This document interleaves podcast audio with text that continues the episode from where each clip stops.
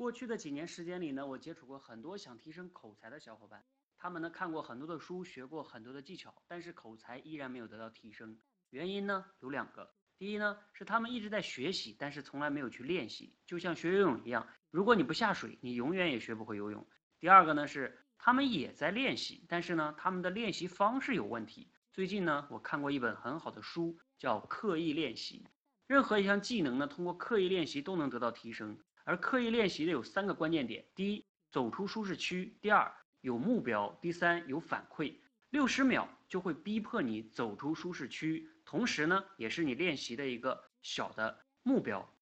那另外呢，我每周给你的一些反馈，以及其他小伙伴和你一起练习的他们录的那个录音，也是你的一个很好的反馈。所以你相信我，来到六十秒口才训练营，你的口才的蜕变将从这里开始。